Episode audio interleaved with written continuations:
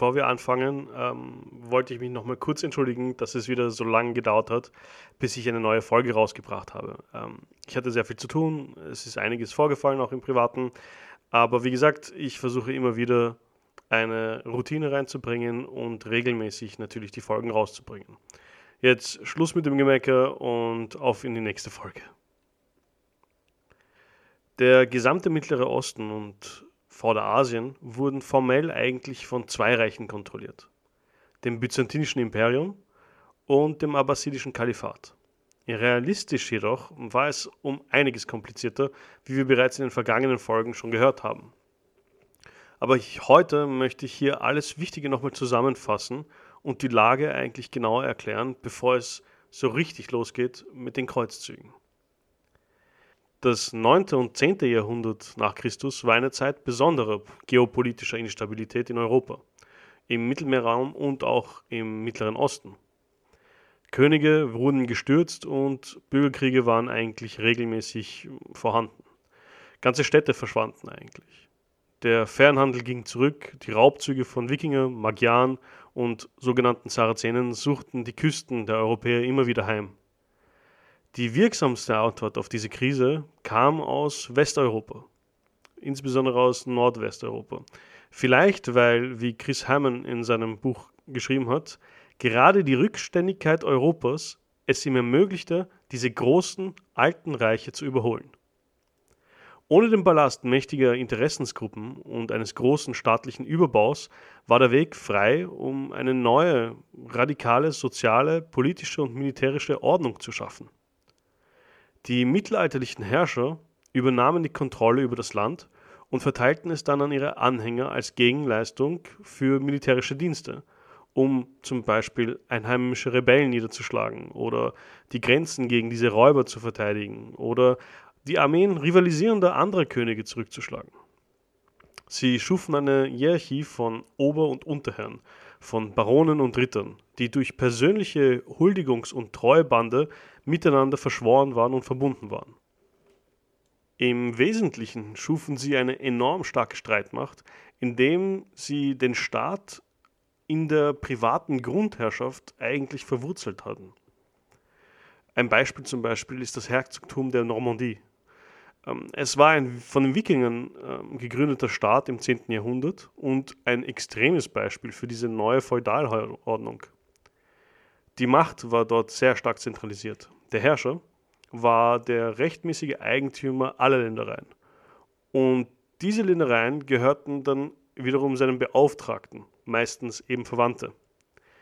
Diese Männer, natürlich nur Männer, blieben seine Vasallen, die aber ebenso leicht gestürzt werden konnten, wie sie aufgestiegen waren, wenn sie eben in die Missgunst des Herrn ähm, geraten.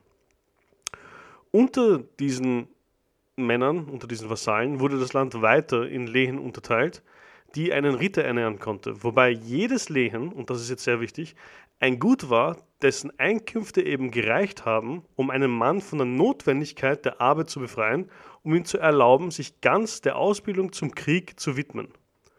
Und natürlich ihn mit einem Pferd oder mehreren Pferden, Kettenhemden und Waffen eines schweren Reiters auszustatten.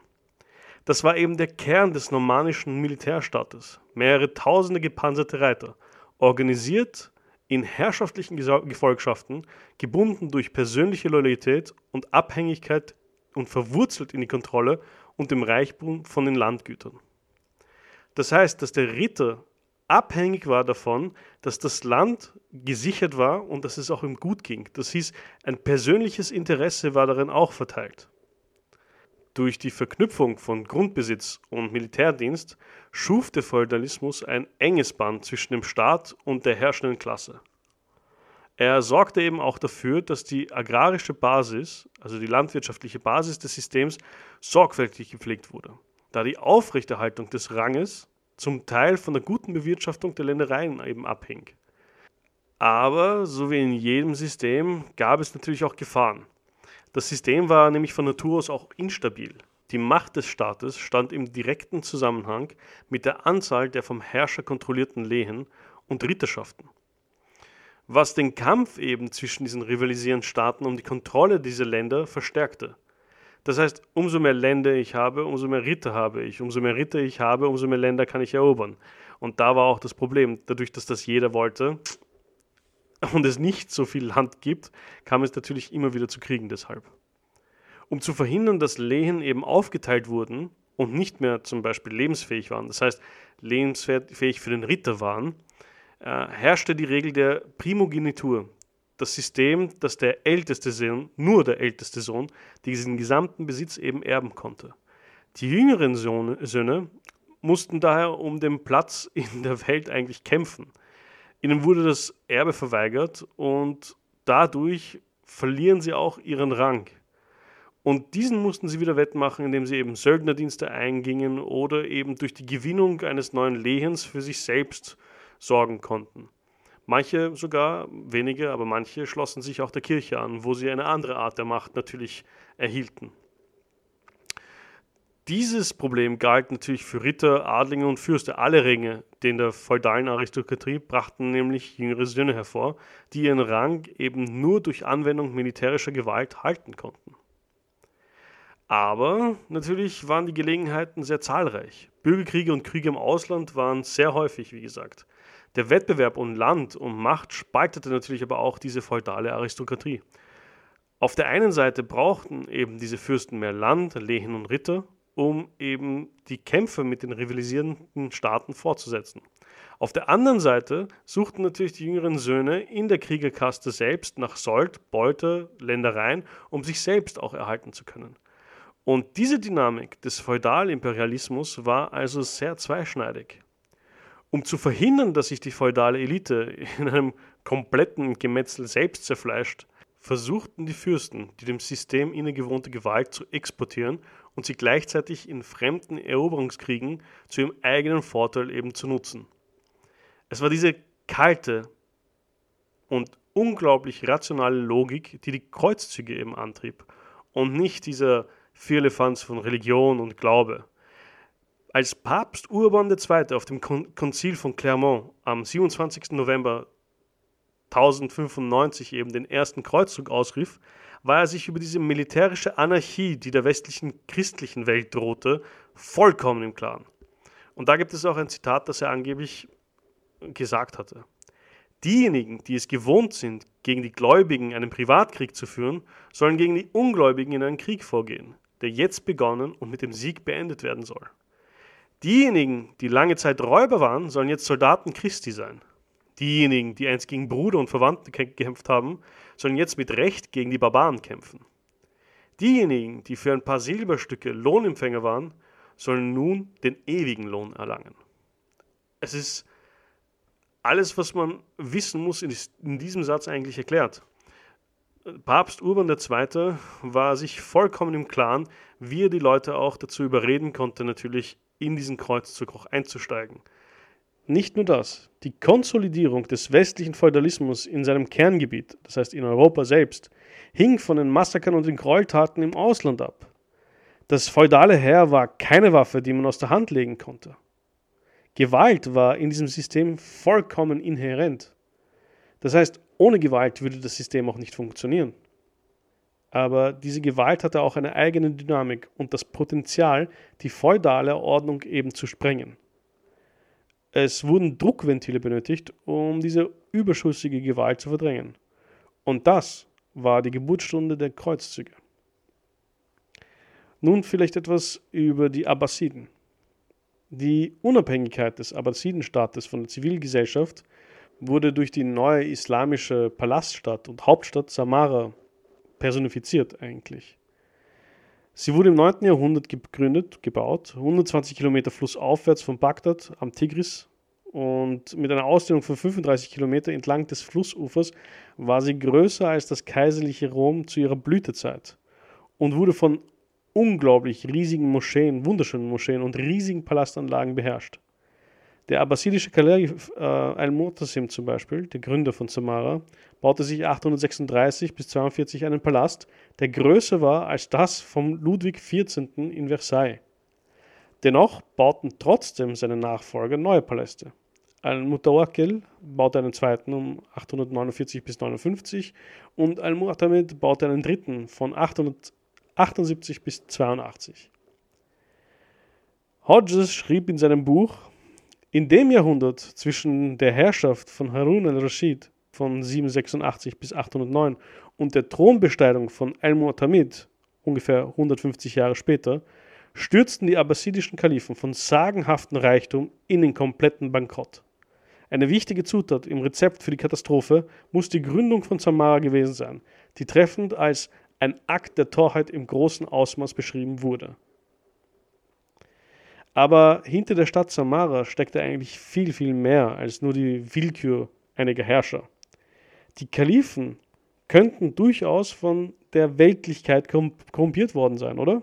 Habgier und Selbstverliebtheit sind doch ein charakteristisches Merkmal der herrschenden Klasse in der Geschichte. Große Denkmale, äh, Monumente, das sind doch alles Ausdruck von Macht.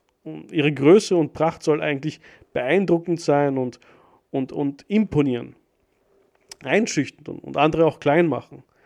Samara war auch wichtig, weil es ein neues, entferntes Machtzentrum von Bagdad darstellte. Es trennte die abbasidischen Kalifen von der politischen Unterordnung unter diesen städtischen Elite.